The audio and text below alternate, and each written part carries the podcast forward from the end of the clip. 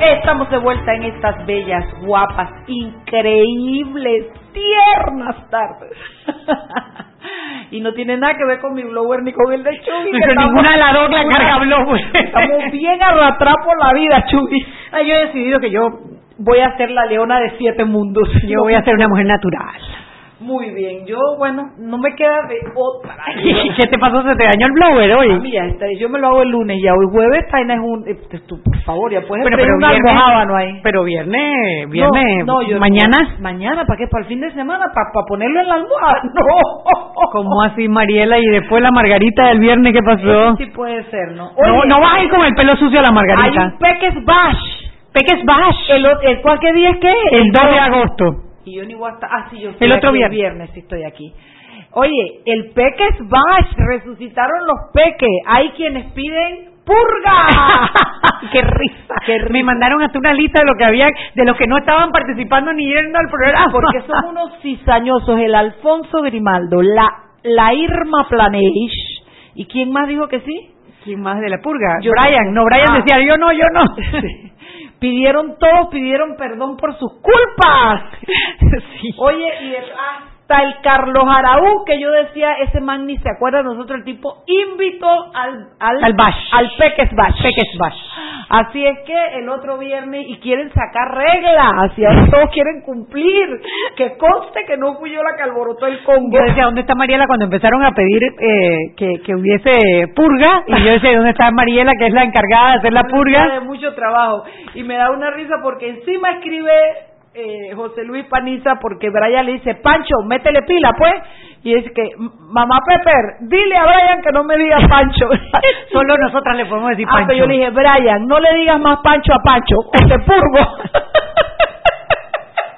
Ay, que nosotras nos reímos no, con estos muchachos. Con esos tipos, esos muchachos y esas muchachas, ni saben, porque tienen una, detrás de todo, mira, hoy se metieron a hablar sobre el, el Parlamento eh, Británico. británico y el, el, el, el speech de, de May de despedida y todo lo que fuera, ¿no? Pero tienen profundidad, pero no dejan de ser unos pelados. Ay, no dejan de ser unos pelados. Y se sacan piques. Ay, sí, pero yo estoy feliz. Dice. Felipe Chandi, dice que yo le gané en la- el A- debate a- a de, de- de los cielos abiertos, no sé qué. Y entonces el doctor Pichel, como le dije a Lucas que era nuestro peque más viejito, mandó su foto y dijo, yo me siento afectado. Digo, tú eres emérito permanente, papá. Ay, somos felices con los peques, la verdad es que sí. Y, y bueno, tiernas tardes. Tenemos a, yo no sé, pero ¿será Dalia Pichel? ¿Aló? Canta ahora o calla para siempre. Estoy llamando a Dalia, Dalia no está. Yo dije que hoy es jueves. Yo creo que hoy no hemos, en esta semana no hemos oído a Dalia. ¿No te han dado vacaciones esta semana, papá? Ella ya tuvo el martes. Ah, es mi memoria la que no funciona entonces. ¿Cómo estás. Henry? Nada, un día relativamente tranquilo por ahora, esperando Sí. anuncios. Pues vamos a ver qué ocurre ahora en el Consejo de Gabinete, en la conferencia de prensa que nos, nos están acostumbrando. Ay, ojalá y se mantenga. Exactamente. Eh, nos están acostumbrando a dar informes del Consejo de, de Gabinete de lo que se habla. Estamos a la espera de que surge de ahí, que esté aprobado. Eh, había una, algo bueno, Bueno, yo esperaría que hubiese un informe un poquito más detallado del tema de las vacaciones de los investigadores de la DIJ. yo creo que de repente va a ser una pregunta obligada. Tiene que ser una pregunta obligada, porque si bien él ha dicho, no, no estamos desmantelando, no estamos desmantelando, no estamos desmantelando, ey, a los manes lo mandaron de vacaciones y eso la ley no lo permite. Entonces Ah, hay que, se necesita una respuesta. va a ser una de las preguntas obligadas que tiene que surgir y que para ver cómo, como yo soy creyente del punto medio, aquí tiene que haber un punto medio, tienen que Así sentarse y conversar. Claro. Bueno, lo que pasa es que cu- donde manda marine, co- capitán no manda marinero y hay una ley que es muy clara en dos artículos, entonces no se puede mediar, ok, sí se puede mediar en la en el en el en el el debate, cumplimiento de la norma. pero tiene siempre cumpliendo la norma, claro. Es que tú no puedes pasar por encima de la ley. Claro, claro, claro, claro. Oiga, bueno, eh, le reporto un dato eh, de parte del Ministerio de Salud, van 36 defunciones por el tema de la influenza. Ave María Purísima. Ahora, lo que me llama la atención es que la ministra de Salud hizo un llamado a los epidemiólogos de la institución para que los reportes lo hagan más actualizados. ¿Qué resulta? Que esa cifra de 36 eh, es de la semana pasada. Chuleta. O sea que... Pueden haber más. Eh, pueden ser más, exactamente. Y es una, una cifra importante, un caso importante y el llamado es válido y me imagino que ella con su personal va a tener entonces que tomar los niveles de comunicación para tener la cifra actualizada lo más pronto posible. No, y lo más importante es que las personas que están en los grupos de riesgo, o sea, los jóvenes, creo que es, los jóvenes menos de 15, creo que es, y los mayores de 60, tú también. No, no, tú no eres mayor de 60. Sí, ya yo tengo 60 y voy a ¿Qué hace que no te, has, 61? in- no te has inyectado, mujer? Llévame. te agarro la manito. Cuando te están inyectando, vamos, yo te llevo, yo te llevo. Yo te llevo. ¿Qué más, Henry?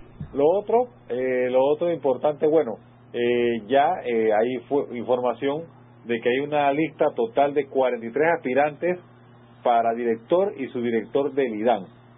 O sea, yo no sé cómo el- hay tanta gente con un arma de no, es es no, es Ah. la información o sea, que brindó eh, la Sociedad Panameña de Ingenieros y Arquitectos eh, a través de Abdul Fojo no, no no entró en detalle de cuántos aspiran a director y cuántos aspiran a subdirector. El total de la lista es 43. Ahora aquí, ahora falta entonces, ahora que todavía no se ha procedido a al proceso de, de las entrevistas de los candidatos y demás y analizar sus respectivos eh, sus respectivas hojas de vida. Y recordemos que de aquí ellos eh, presentarán una terna una terna al presidente para que entonces coja entre comillas al mejor cali- calificado no por otro lado hoy la comisión de credenciales no eh, sesionó para continuar con las eh, recomendaciones de ratificaciones al Pleno de la Asamblea Legislativa de seis funcionarios. Eh, hubo un contratiempo con el secretario de la comisión, el diputado Gonzalo González, que se informó que su esposa fue hospitalizada de- con carácter de urgencia. Ajá. Eh, y cito alguna cita eh, del vicepresidente de la comisión, el señor Raúl Pineda, quien destaca, él es nuestro quinto voto. Esa es la primera razón fundamental. No tenemos los votos, los del PRD.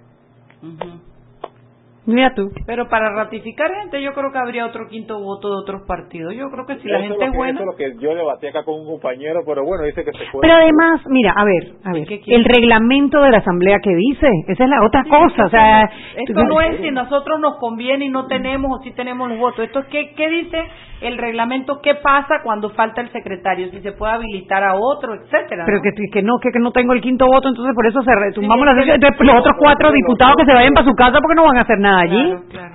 Lo interesante de esto es que el resto de los diputados aprobó suspender. Ay, Dios mío. ¿Y quién, quién, quién de la bancada de independientes No, está no. ahí? Juan Diego.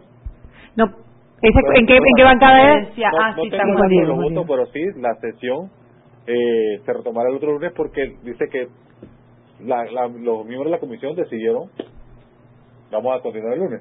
Ahora, de repente puede ser, digo yo, pensando bien, una idea de que los, yo- todos vayan con, la, con todos los votos, ¿no? Y tú sabes una cosa, más que eso, la idea de que los diputados ratifiquen los nombramientos del presidente no es un mero trámite administrativo. No, Ellos No deben hacer un ejercicio Exacto. de verificar la hoja de vida de las personas que están aspirando a estos puestos. Claro.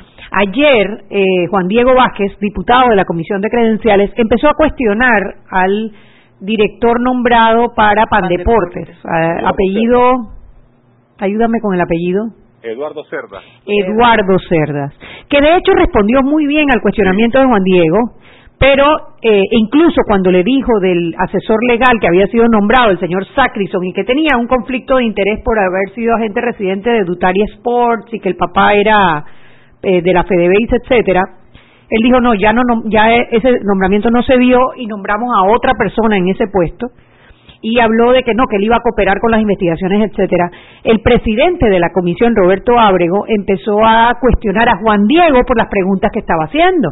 En cumplimiento de lo que debe ser la labor de los nueve diputados que están en la comisión de credenciales. Roberto es un hombre que conoce porque ya fue diputado además además. Y Juan Diego por supuesto digo este es mi tiempo, y ese fue el momento en que se peleó si el tiempo había transcurrido o no había transcurrido exactamente pero es que precisamente Juan Diego está haciendo lo que deberían hacer los nueve diputados lo que pasa es que nosotros perdimos el derecho al, al debate de altura nos lo secuestraron durante las anteriores asambleas. Hace tiempo que no tenemos derecho a la altura y bueno tocará que se vuelvan a acostumbrar y que tengan que educarse ¿qué más Henry? te quedan dos minutos papá oiga bueno eh, usted sabe que le, hemos dado seguimiento al tema de los ingresos ya tenemos el reporte el reporte hasta junio eh, que sumaron eh, 3.377 millones, cifra que refleja una caída de 4.7% o hablamos de 167 millones menos que en el primer trimestre del año pasado.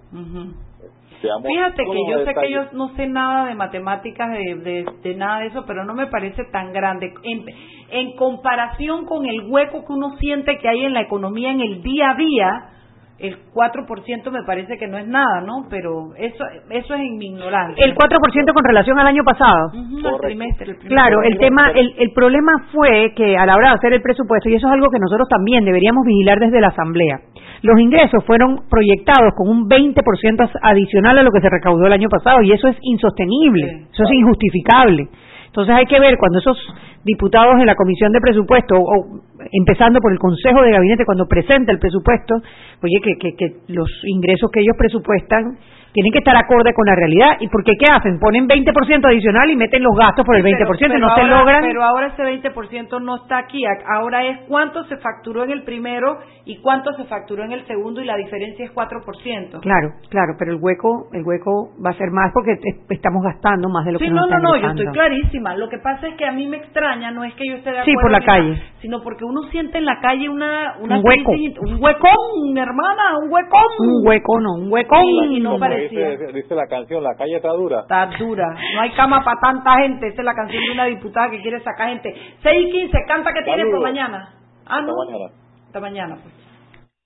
Seguimos sazonando su tranque. Sal y pimienta. Con Mariela Ledesma y Annette Planels.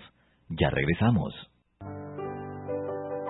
Siempre existe la inquietud de cuál es el mejor lugar para cuidar su patrimonio. En Banco Aliado tenemos la respuesta. Presentamos el nuevo plazo fijo Legacy, porque creemos en el valor del ahorro, la conservación y rendimiento de su capital y el fortalecimiento de su patrimonio. Banco Aliado, vamos en una sola dirección, la correcta. Si elegiste el mejor vehículo para ti, tu familia o tu trabajo, deberías hacer lo mismo con el lubricante.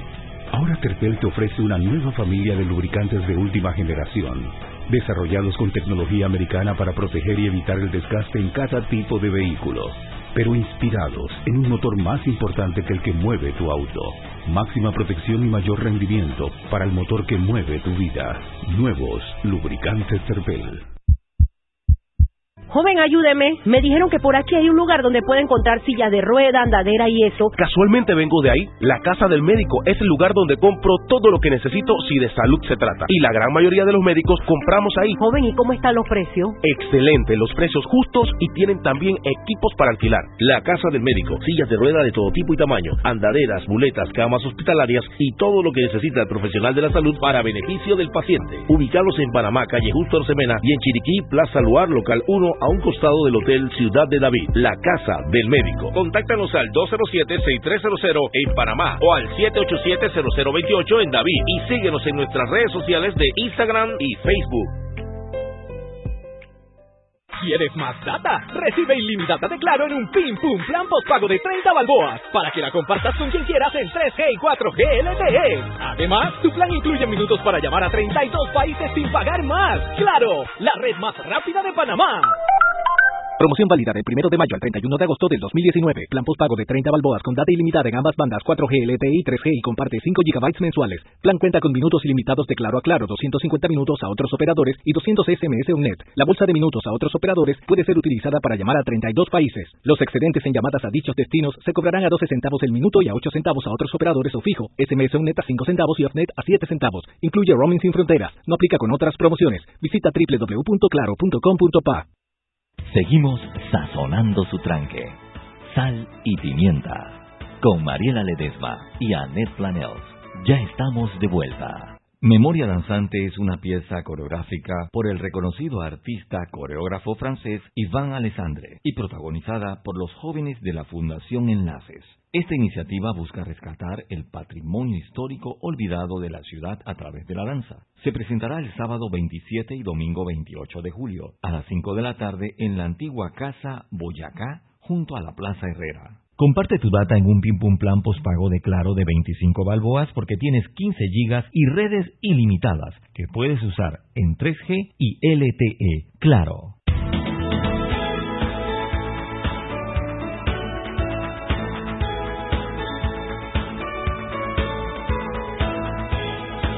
Buenas y legales tardes nuevamente. Qué fina que estás, Mariela, te desconozco. Eso es lo que yo digo, palo porque boga y palo porque no boga. Cuando vengo en su recta, me exhiben. O sea, todos los días que viene en su O recta. sea, una mujer como yo, comedida. Oh, Cuando vengo con así- criterio, una mujer con criterio. Cuando vengo así, legalista. Es que te, te pusiste Sí, legalista. sí, sí, de una vez, si es que está aquí el presidente, de una vez me cuadré, ¿no? Presidente electo, Mariela, presidente electo. Ah, bueno, bueno, bueno, bueno, bueno. Eso, eso, eso, eso, digo Chespirito. Nos acompaña, me quedé. Juan Carlos Araúz. Araúz, el electo presidente del Presidente colegio electo. de abogados, el electo. No me coges tú el micrófono, no me dejas hablar. Una cosa que te digo que... Bueno, él, pues, él. El presi. Ah, bueno, primero felicidades, Juan Carlos. Sí, felicidades. Como acaba de ser elegido presidente del Co- Colegio Nacional de Abogados. Eh, y bueno, en, en Sal y Pimienta queríamos invitarte para conversar un poquito sobre, primero sobre el colegio y sobre las perspectivas que, que se puede hacer para levantar un poco la imagen, que está un poco golpeada, la imagen del Colegio Nacional de Abogados y sobre el papel que el colegio tiene que jugar en esta crisis institucional que estamos viviendo. Y bueno, después queríamos que nos adentráramos un poco en el tema de eh, las declaraciones que diste con relación a eh, el enfrentamiento que hay entre eh, la DIJ y el Ministerio Público. Bienvenido, Juan Carlos. Bueno, lo primero agradecer la oportunidad de compartir con ustedes en este espacio y a todos los radioescuchas. Eh, claro, estamos muy contentos por el resultado electoral, sin embargo es una responsabilidad, una responsabilidad que eh, nos amerita muchas reflexiones. El Colegio Nacional de Abogados este año cumple 90 años de existencia, por lo tanto nueve décadas de existencia en este país tiene que llevar una reflexión sobre el futuro principalmente y asimismo como la República está en un momento de redefinición y de replanteamiento, el Colegio Nacional de Abogados va a pasar por un, un- examen interno en el cual eh, el papel, el rol que se ejerce dentro de la sociedad y para los abogados propiamente también nosotros pretendemos abrir ese diálogo. Nosotros tenemos una propuesta muy concreta que es que desde el colegio vamos a crear algo que se denomina Consejo General de la Abogacía, que es, no es otra cosa que convocar a las principales organizaciones de abogados y, y- temas vinculados a justicia con la finalidad de eh, hacer un diagnóstico, un diagnóstico sobre la realidad de la abogacía y la realidad de la justicia para hacer una hoja de ruta común para que la representatividad de los planteamientos que pueda hacer el colegio puedan tener eh, eh, encaje eh, de, de manera de aporte para todo lo que se va planteando en las coyunturas políticas y en las coyunturas que el Estado necesita una voz eh, unificada por parte de la abogacía, pero sobre todo una voz que contribuya a generar espacios de diálogo, espacios de reflexión y en eso esa es nuestra principal meta, que el Colegio Nacional de Abogados se convierta en un escenario de diálogo para construir mejores días tanto para la abogacía como para el Estado de Derecho. A ver, colega, dígame algo. Eh, ¿Cuántos abogados hay en Panamá? 25 mil abogados en la matrícula actualmente. ¿Cuántos de ellos están inscritos en el Colegio de Abogados? Nosotros pudiéramos decir que existe una matrícula de 8 mil abogados afiliados al Colegio Nacional de Abogados. ¿Por qué le hacía esta pregunta? Porque esa y la que sigue nos llevan a determinar precisamente dónde está el colegio, parte de las razones de dónde está el colegio.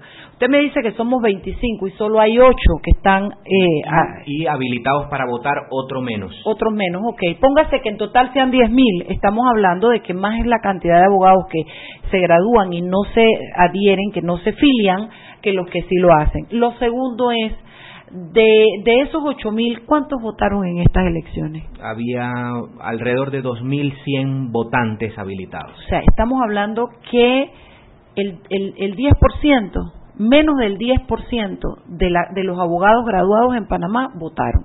Y eso no, yo no lo quiero tomar sino como una herramienta para medir y decir que definitivamente los abogados eh, no están convocándose o no están asumiendo el rol gremial por alguna razón. Personalmente yo nunca he estado en el colegio de abogados y la razón de entonces es la misma de ahora y, y, no no importa, eh, pero entre otras cosas a mí no me gusta mucho agremiarme en nada política, profesión, eh, yo a mí no me gustan ni los chats, yo tengo dos o tres chats que son los que mantengo porque no me gusta agremiarme, ¿no?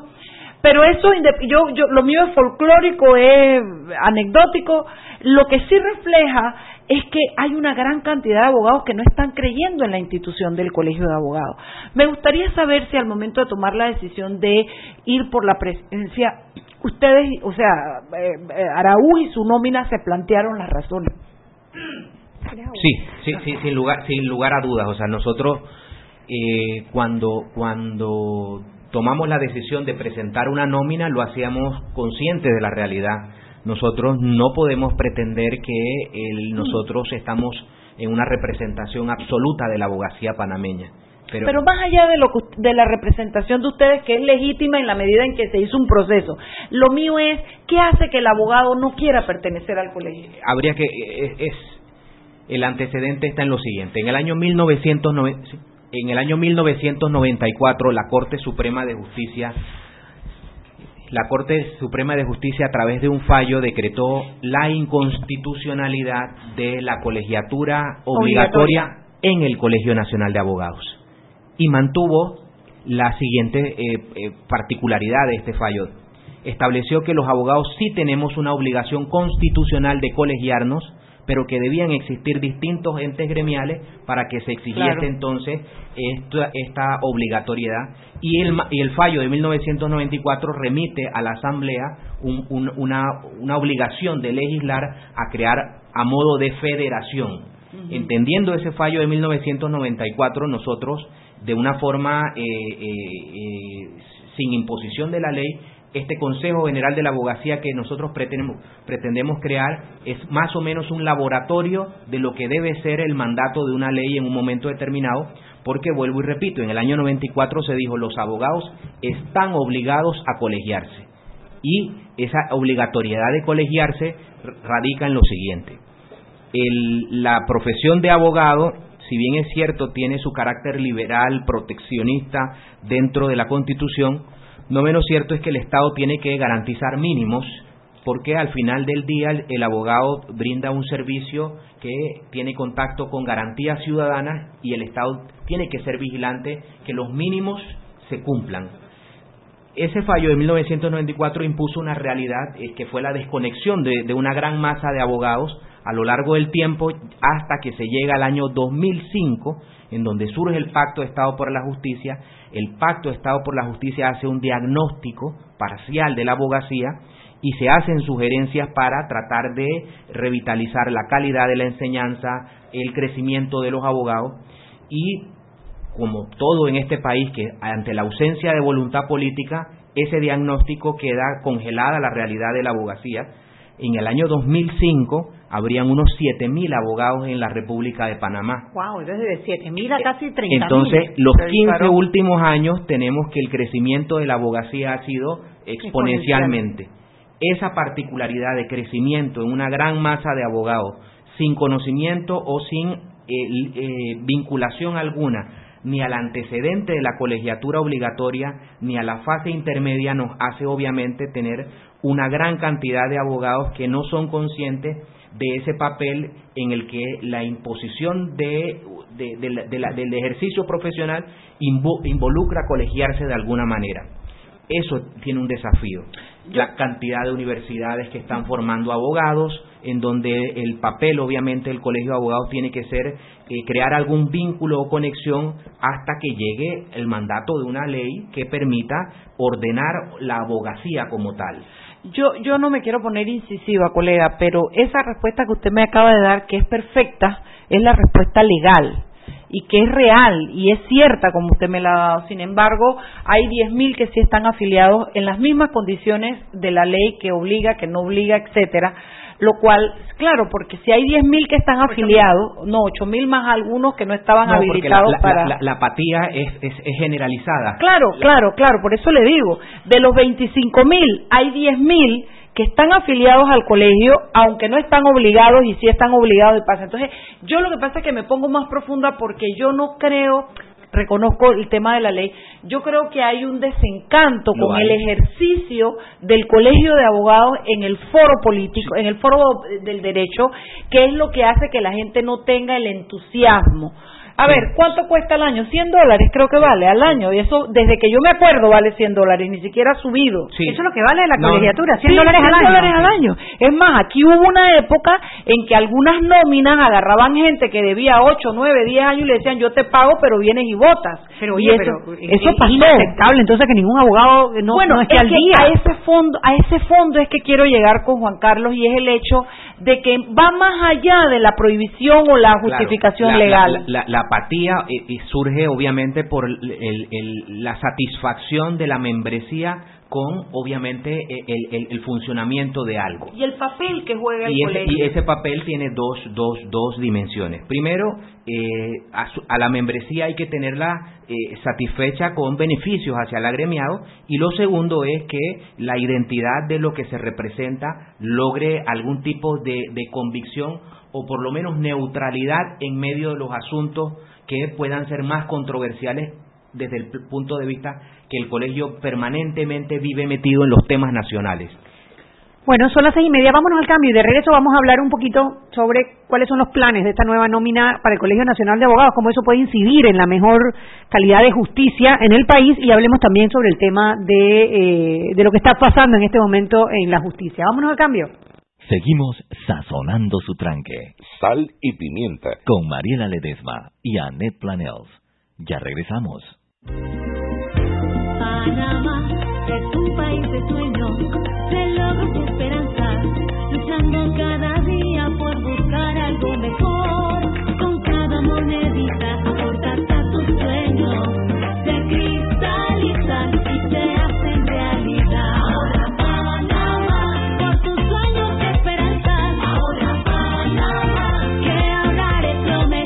Abre tu cuenta de ahorro hoy. Banco Nacional de Panamá. Grande como tú. ¿Quieres más data? Recibe ilimitada de Claro en un Pim Pum Plan postpago de 30 balboas para que la compartas con quien quieras en 3G y 4G LTE. Además, tu plan incluye minutos para llamar a 32 países sin pagar más. ¡Claro! La red más rápida de Panamá. Promoción válida del 1 de mayo al 31 de agosto del 2019. Plan postpago de 30 balboas con data ilimitada en ambas bandas 4G, LTE y 3G y comparte 5 GB mensuales. Plan cuenta con minutos ilimitados de Claro a Claro, 250 minutos a otros operadores y 200 SMS UNET. La bolsa de minutos a otros operadores puede ser utilizada para llamar a 32 países. Los excedentes en llamadas a dichos destinos se cobrarán a 12 centavos el minuto y a 8 centavos a otros operadores o fijo. SMS UNET a 5 centavos y OFNET a 7 centavos. Incluye roaming sin fronteras. No aplica con otras promociones. Visita www.claro.com.pa. Joven, ayúdeme. Me dijeron que por aquí hay un lugar donde puede encontrar silla de rueda, andadera y eso. Casualmente vengo de ahí. La casa del médico es el lugar donde compro todo lo que necesito si de salud se trata. Y la gran mayoría de los médicos compramos ahí. Joven, ¿y cómo están los precios? Excelente, los precios justos y tienen también equipos para alquilar. La casa del médico, sillas de rueda de todo tipo y tamaño, andaderas, muletas, camas hospitalarias y todo lo que necesita el profesional de la salud para beneficio del paciente. Ubicados en Panamá, calle Justo Orsemena y en Chiriquí, Plaza Luar, local 1 1 a un costado del Hotel Ciudad de David, la casa del médico. Contáctanos al 207-6300 en Panamá o al 787-0028 en David y síguenos en nuestras redes sociales de Instagram y Facebook. Siempre existe la inquietud de cuál es el mejor lugar para cuidar su patrimonio. En Banco Aliado tenemos la respuesta. Presentamos el nuevo plazo fijo Legacy, porque creemos en el valor del ahorro, la conservación y rendimiento de su capital y el fortalecimiento de su patrimonio. Banco Aliado, vamos en una sola dirección, la correcta. Seguimos sazonando su tranque. Sal y pimienta. Con Mariela Ledesma y Annette Planels.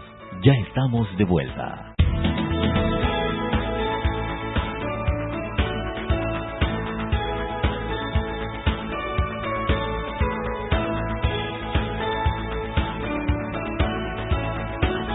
Estamos de vuelta en Sal y Pimienta, hasta que un lugar trabajar. Yo siempre trabajo. No, si no te echó el, la múcura, tú no... y tú que no- tú, a ti no te da por tomar la múcura tú solita y echar para Pero adelante. sí. ¿Quién, a ver, Roberto, mírame a los ojos que te estoy viendo. Mírame y quítate los lentes. ¿Quién ha recibido los dos, el programa y el... ¿No fui yo?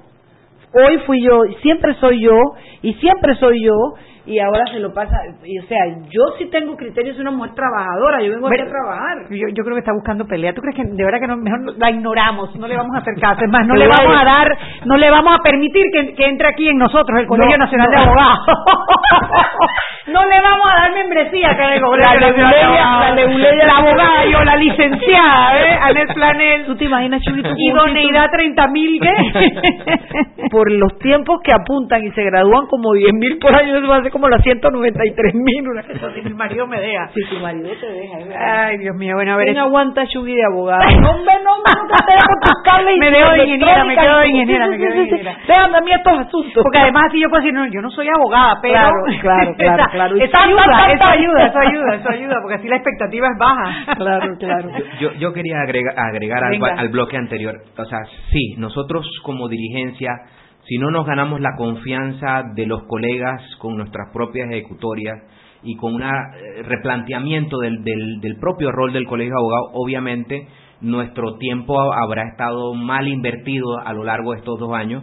Por eso la meta de nosotros es ganar confianza y lograr que el Colegio Nacional de Abogados para los miembros y para la abogacía vuelva a tomar algún tipo de, de atractivo. Ese- esa es la tarea primordial, eh, sabiendo y, y comprendiendo claramente que estar en esta posición es vivir en el ojo de la tormenta y vivir en la controversia.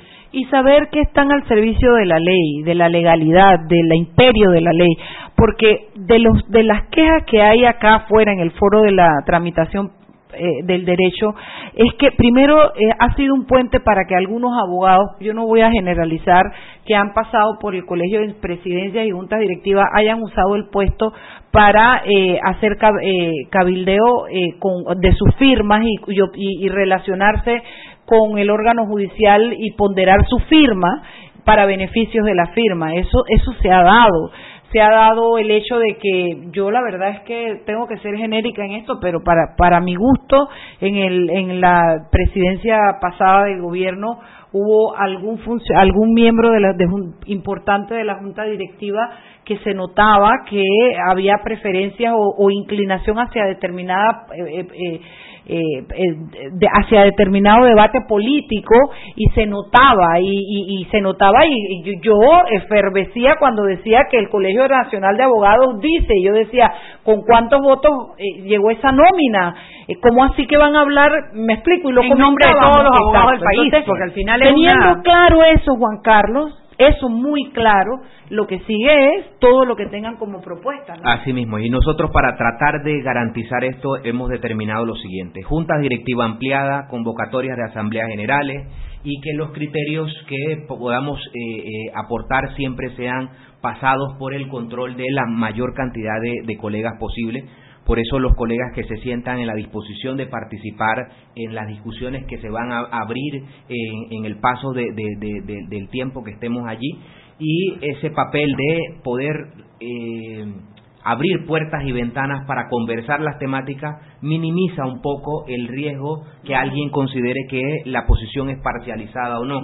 Esta es parte de la dinámica, obviamente, de que el, el, rol del abogado debe distanciarse del papel de la abogacía como institución en el Estado de Derecho. Y ese es el, el, el, reto fundamental. La abogacía tiene mucho que aportar al país y los abogados, obviamente, como todo ser humano, somos imperfectos y en esas imperfecciones es donde podemos tener una serie de factores que... El ejercicio de la abogacía, que al final... Yo personalmente, perdón, les deseo éxito en, en esa carrera. Chubi, tú querías llevar el tema también. Sí, porque bueno, a ver, el ejercicio de la abogacía impacta la calidad de vida del ciudadano de una u otra forma. O sea, todos hemos llegado a necesitar un abogado para X o Y y em, es, es conocido que hoy en día no hay un procedimiento que fácil para cuando uno tiene una queja contra un abogado, porque entiendo que tiene que ir a la sala cuarta, cuarta de la Corte Suprema de Justicia y eso ya sabemos eh, que eso se pone ahí a dormir el, sueño de los justos, ¿no? ¿Qué planteamiento puede hacer eh, eh, el Colegio Nacional de Abogados para cambiar esta situación, para que los abogados realmente puedan ser eh, objeto de quejas y que estas quejas son, sean atendidas eh, para mejor calidad del servicio que le prestan a los ciudadanos. Claro, eh, mire, el régimen disciplinario o la deontología sobre los profesionales del derecho está contemplado en la ley de la abogacía y, y, tiene una primera etapa que es en el, en el Tribunal de Honor del Colegio de Abogados se cumple una etapa de investigación y luego eso es remitido a la sala cuarta, quien es verdaderamente la habilitada para sancionar. Si nosotros revisamos... ¿Se han dado sanciones alguna vez? Diariamente. Pero muchas. diariamente. Eso Tú llegas a los juzgados y encuentras la lista de los abogados que no pueden tramitar porque están sancionados, inhabilitados. Es, es decir, que hay una... Hay o sea, que se puede. Si yo tengo, por ejemplo, una queja contra un abogado, me acerco al Colegio Nacional de Abogados, se presenta una queja y es posible que la, que la tramiten. Absoluta, absolutamente. eso es una buena noticia. Lo, lo, lo, que las particularidades de esto está en lo siguiente. El, el, el, el cumplir la, la tramitología, obviamente, es necesario para lograr el resultado final. Pero si nosotros revisamos, así como dice la licenciada eh, eh, Mariela, los murales de la Corte Suprema de Justicia, usted encontrará mensualmente los abogados que son sancionados. Y esa es una, una realidad. Lo que podríamos nosotros como Colegio de Abogados es abrir la discusión si el catálogo de faltas pudiese ser actualizado a conductas que hoy día tuviesen que revisar. Eso a través de una Asamblea General del Colegio de Abogados es el mecanismo oportuno para discutir si el catálogo existente es suficiente, o no. Pero el procedimiento, los magistrados de la sala cuarta hacen las audiencias, sancionan a los abogados y las sanciones son una realidad. Eh, por lo tanto, el, el, el, matiz, nosotros los abogados obviamente vivimos inmersos también en medio de una leyenda urbana. Y esa leyenda urbana es quien no, no, no, no formaliza la denuncia en los canales respectivos y se queda solo como insatisfacciones externas. Esa, esa cuota obviamente no la podemos eh, eh, eh, ni siquiera materializar en, en, en, en objetivos, en, en objetividad, pero toca obviamente a futuro que la sala cuarta sí sea más ágil, pero los expedientes relacionados a falta disciplinaria sufren la misma tortura que cualquier otro tipo de proceso. Ha usado la palabra correcta, tortura. Y es que la justicia se ha vuelto eso, se ha vuelto una tortura. Quiero decirte que no era parte de mi plan contar esto, pero te lo voy a contar. Yo una vez en mi vida fui demandada en el Colegio Nacional de Abogados. ¿Ah, sí? Sí, por una supuesta falta a la ética. Lo que pasa es que la materia que yo manejo es una materia tan sensible, tan emocional. La gente está exacerbada en sus emociones. para, para mí cuando esa persona, además ese caso en particular hablaba de un, de, un imposible involucramiento de un cliente en el, en el tocamiento de sus propios hijos, entonces debes imaginarte cómo estaría ese hombre desesperado, no importa. Eh, y el cliente quería que yo le devolviera unos honorarios y yo, como toda la vida que yo lo hago, yo hago un contrato de servicios profesionales antes de iniciar mi trabajo y dejo claras cuáles son mis pautas. Bueno, el cliente fue y dijo que yo había faltado porque yo no le devolvía los honorarios. Y entonces se vinculó. Ahora, eso, además de eso, el cliente le dio poder a un abogado y me demandó civilmente. Y yo contesté, y eso se fue hasta la corte en casación. Y yo gané en las tres instancias el cumplimiento del contrato que había sido pactado. Pero todavía tienes el, tienes el proceso en el que yo era demandada en la, en, en la esfera de la justicia y tienes el proceso administrativos en comillas, que a mí era el que me importaba del colegio. Bueno, yo te quiero decir una cosa, demoró siete años el fallo del colegio. Y fue porque contrataron a un muchacho que contrataron hace tres años, cuatro años, que se encargó de ir sacando todas esas quejas que es el que lo ha hecho y sacó el, caso mío, que no tenía ni pie ni cabeza y ya tenía un fallo incluso en casación con respecto al contrato.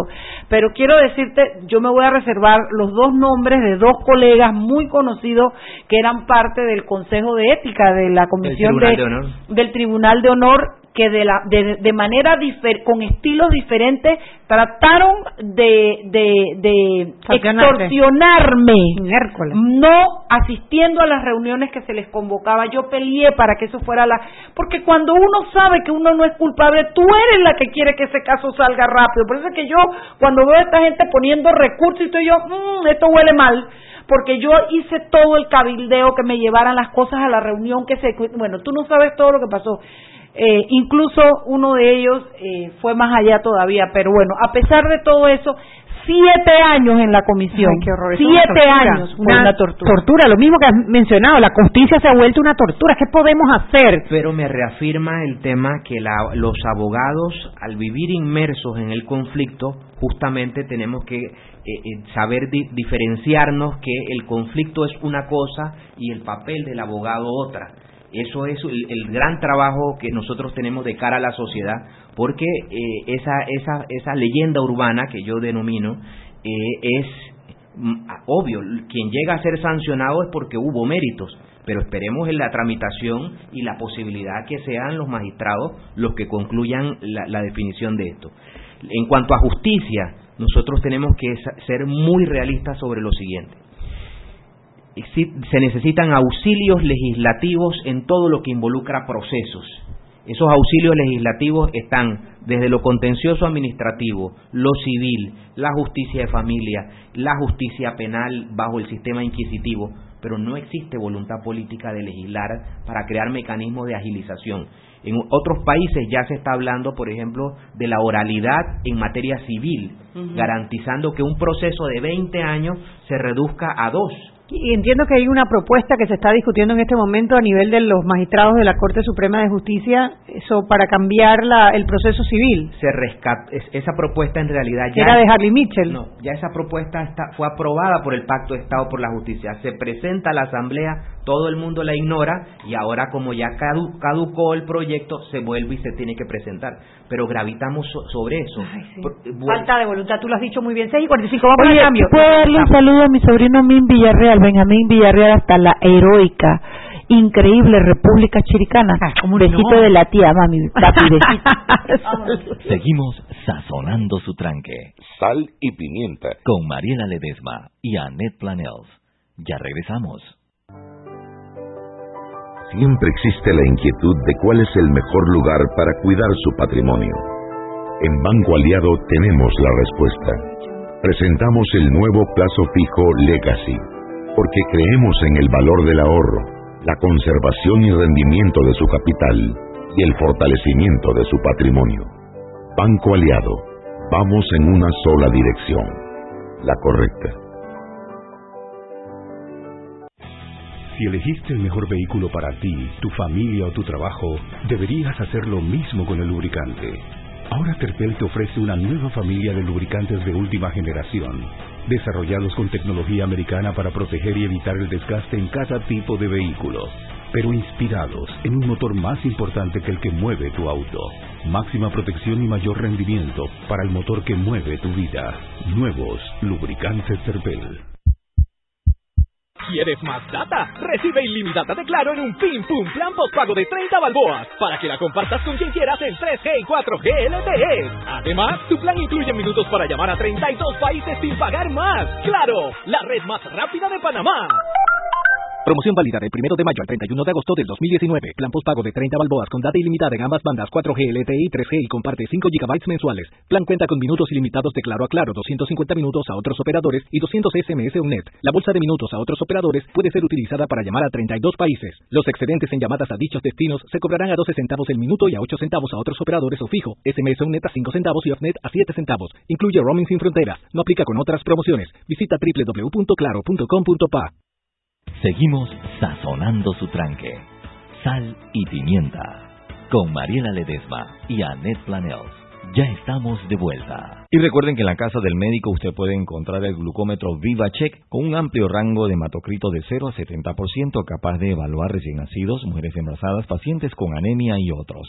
900 memorias con fecha y hora, 5 segundos de tiempo de respuesta, puerto USB para transferencia de datos, incluye 10 tiras de prueba, glucómetro VivaCheck, de venta en la casa del médico Justo Arosemena y en David Chiriquí.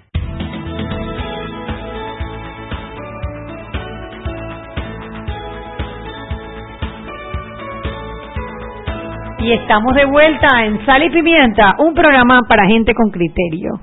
Ya, lo que ustedes no saben que en el, en el in-between ya yo les contesto. con pelos y señales. Con y ellos saben, ellos saben. Esos no saben quiénes son y que todos sabemos. Sí, señor.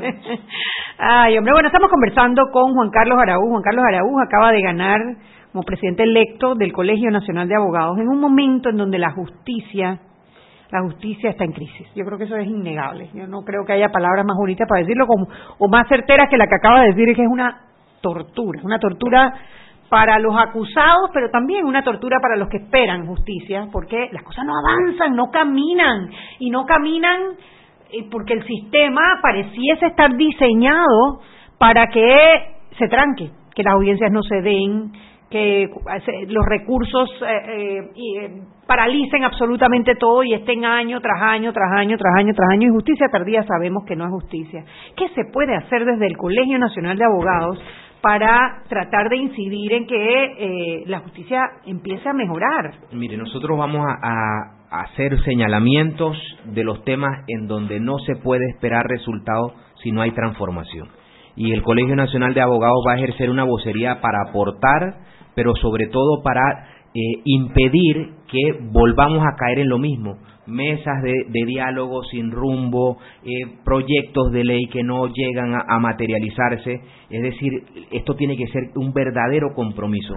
En algún momento yo señalé que era necesario que este país contase con la figura de un ministro de justicia bueno, en algún momento fue gobierno y justicia, ¿no? Claro, pero luego desde la llegada del Pacto de Estado por la Justicia delegaron todo justicia y desapareció la responsabilidad sobre la justicia. Y de paso desapareció la responsabilidad, porque si no hay un doliente, ¿qué es lo que pasa? No hay un doliente, tú tienes el Pacto de Estado, que yo soy, tú sabes que yo soy defensora del pacto y yo me atrinchero y, y defiendo la, el, el valor que ha tenido el pacto para el rescate de la justicia y eh, lo que puede aportar en esta crisis. Pero si tú no tienes un doliente, un ministro, difícilmente vas a poder... ¿Quién representa la voluntad política para convertir? ¿A quién le exige responsabilidad? ¿Y quién en, en los consejos de gabinete va a hablar de justicia si nadie tiene esa responsabilidad? Claro. Todo el mundo se diluye en sus propias carteras y esa, eso también permitiría que aquí se pudiese hacer radiografías de todos los temas que necesitan auxilio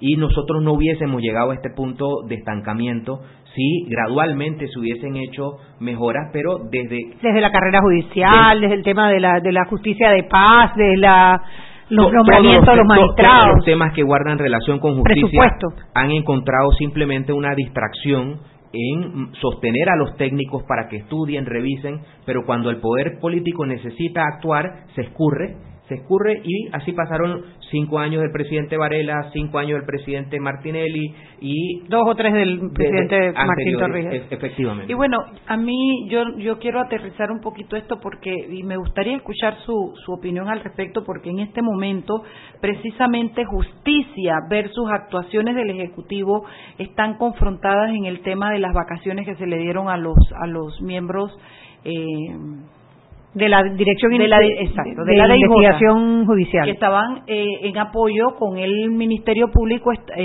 investigando no solo de Brecht, varios casos de alto perfil en este país. Y yo ayer trataba en este programa de explicarle a las personas que un funcionario público solo puede hacer lo que la ley le permite y que cuando la ley está escrita y ahí dice, solo los jueces las pueden interpretar que cuando hay un artículo que dice que no los puedes separar, no puedes arguir eh, de- vacaciones porque sí. No los puedes Y- separar ni apartar de Y la cuando un artículo te dice que no pueden hacer comentarios de lo que están investigando, no puedes tomarlo como que si fuera en contra del gobierno entrante. Entonces, a mí me gustaría un poquito escuchar, no voy a involucrar al colegio porque usted todavía no ha tomado posición, pero sí me gustaría escuchar A Juan Carlos respecto. Mire, sin lugar a dudas, las vacaciones son un derecho de cada individuo. No menos cierto que en estas instituciones que trabajan eh, mancomunadamente tiene que haber una coordinación. Esa coordinación eh, tiene que ser con una comunicación oportuna y con eh, un entendimiento de las funciones delicadas que se ejercen. Remover de manera unipersonal a cualquiera crea una alteración al balance que normalmente tiene una operatividad. A eso hay que agregar lo siguiente. Este país no está acostumbrado a que el gobierno que llega y si encuentra oposición se le resista nada. Así es. Ha sido un factor político muy grave, gra- grave aquí y es lo siguiente. Nadie tolera que un funcionario que exceda el mandato de un presidente se sostenga porque el que llegó quiere ordenar la casa a su forma y antojo. De hecho, el último procurador que hemos tenido, que ha durado 10 años, fue José Antonio Sosa, que fue en el 96, creo. No, él, él fue como del, 80, del 90 al 99, creo. Eso causa suspicacias, obviamente, a quien está ejerciendo un rol y entiende todo el ruido que pueda estar haciendo quien llega, del cual no es parte. Cuando llega un gobierno y designa a un, cualquier funcionario, todos se sienten equipo. Pero cuando llega el relevo, los, los equi- eh, no hay equipos. Cada quien está en un, en un punto diferenciado y eso necesita liderazgo. Además que pareciera que hay como un como una como una disputa, por no decir pelea, por el poder. Claro, es, es, es lo natural, o sea, el- se está dando Como el, bandos, pero, se pero dando este- como pero bandos. se, pero se está dando el choque intencional que el constituyente quiso que se diese. ¿Qué? Fue Eh, electo. Deliberadamente el constituyente dijo, ustedes llegan, se matan y luego se tienen que arreglar. Por eso ya ocurrió la confrontación y nosotros nos tenemos que preguntar cuándo el presidente se va a reunir con la señora procuradora y va a determinar la hoja de ruta. Señora procuradora, yo tengo una responsabilidad en cuanto a políticas públicas en materia de justicia y tengo que darle respuesta a los ciudadanos que sienten algún tipo de queja sobre su, rol. Usted me puede explicar y la procuradora le tiene que decir, señor presidente, yo tengo requerimientos de presupuesto, yo tengo requerimientos de A, B, C y D, y eso tiene que darse porque si no ocurre la coordinación armónica, esto no es una isla, esto funciona, o todos echan para adelante la carreta o no va a caminar. Por eso yo insisto que aquí lo que falta es liderazgo político para definir la situación. O es blanco o es negro. si continuamos, ¿cómo continuamos? Pero tenemos que empujarla. Yo discrepo allí con usted, colega, porque yo creo que eso es precisamente lo que el presidente no tiene que hacer. No tiene que llamar a Kenia Porcel y sentarse a hablar con él. Hay mecanismos eh, políticos y de funcionamiento y de institucionalidad que se aplican.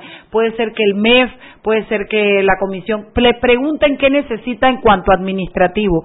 Yo no creo que se deben reunir para eso. Yo lo que creo que el presidente lo que tiene que hacer es replegar ahora y decirle a sus ministros, además que el ministro competente que es el de seguridad es abogado eh, eh, y, y que entienda que no puede pasar por encima de la ley, Lo que, lo que ocurre es que no- si nosotros no porque si no habría una injerencia y que no, debe darse. Una, una cosa sería independencia y la otra abandono. Y aquí es muy frecuente que cuando las instituciones se dejan de comunicar existe el abandono. Y simplemente si yo no doy el presupuesto, la institución no va a operar. Sí, pero en- por eso le digo, el presupuesto no, este, es otra persona la que tendría que en- entrar a Lo, lo, que ocurre no, porque en este país presidencialista quien decide dónde se gasta el dinero Pero es el presidente. habla de separación de funciones. Sí, pero la separación de funciones es- no, no es, no, no, no es el, el, el, el entendimiento de la realidad sobre quién controla el presupuesto en este país. ¿Quién controla el presupuesto para determinar el funcionamiento de la justicia? Que ese es uno de los problemas que habría que aprovechar, que estamos hablando de reformas constitucionales. Pero es una realidad. Es una o sea, es una realidad. Un Cada tres meses, a ver, nosotros tenemos el Instituto de Medicina Legal y Ciencias Forenses, que debiese ser la entidad autónoma por excelencia, bajo la cual la neutralidad y todo el, el carácter científico se, se, se, se documentara y se, se, se pudiese eliminar todo esto- todas estas confrontaciones.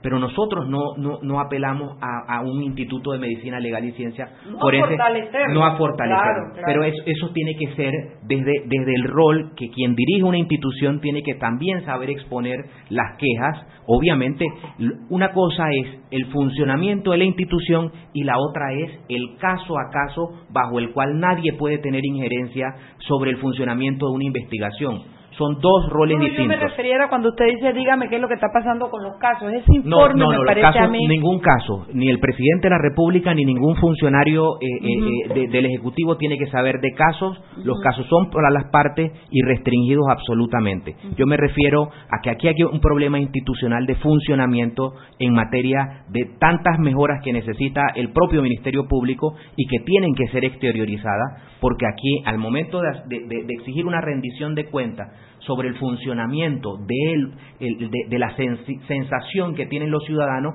llega al punto de decir, eh, eh, si yo tengo un recurso para solo operar siete horas al día o ocho horas al día, yo no puedo dar más.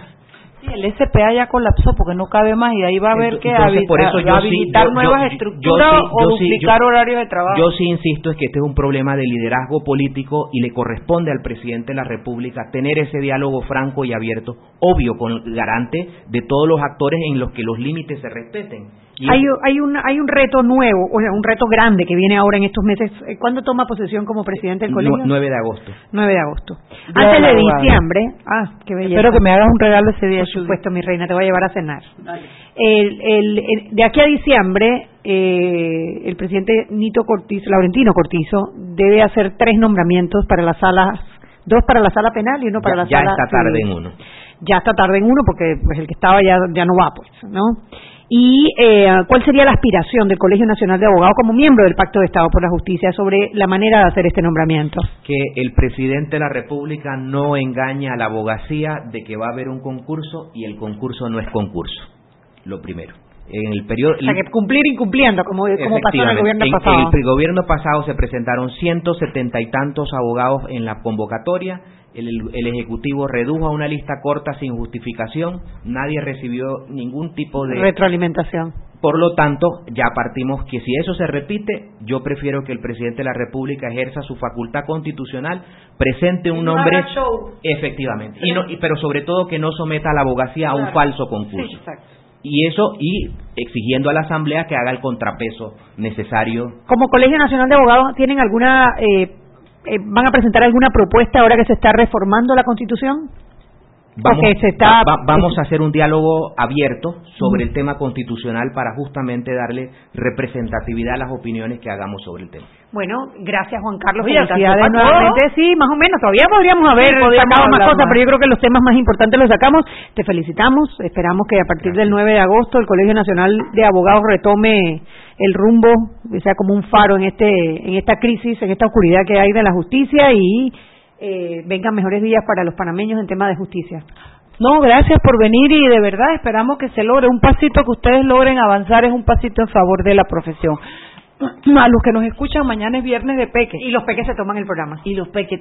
La famosa, no, la famosa no, el famoso Hugo Woods que estudiaba en China. Viene, no, Viene, la viene, leyenda. la leyenda. ¿Cómo me lo pierdo, Sí, hombre? viene Hugo Woods, viene la prosa Brian, viene Pancho José Luis Paniza, vienen, vienen los peques a hablar de diferentes temas. eh, eh, eh, se quejaron de que la- el viernes pasado ellos mismos allá peleando diciendo que había sido muy técnico. Bueno, este viene con cotilleo de todos los temas. Ahora eh, entiendo ah, que fueron hubo muy buenos comentarios. muy buenos comentarios en las de la- redes. el viernes pasado. Los sí. pensaban que ellos nos dicen que no venían porque era Oye, demasiado que los técnico. abogados quieren siempre tomarse el discurso, los ingenieros también tenemos que tener nuestro espacio. Bueno, mañana vienen los peques a, a cotillar sobre, sobre varios temas políticos del país. Lo esperamos mañana.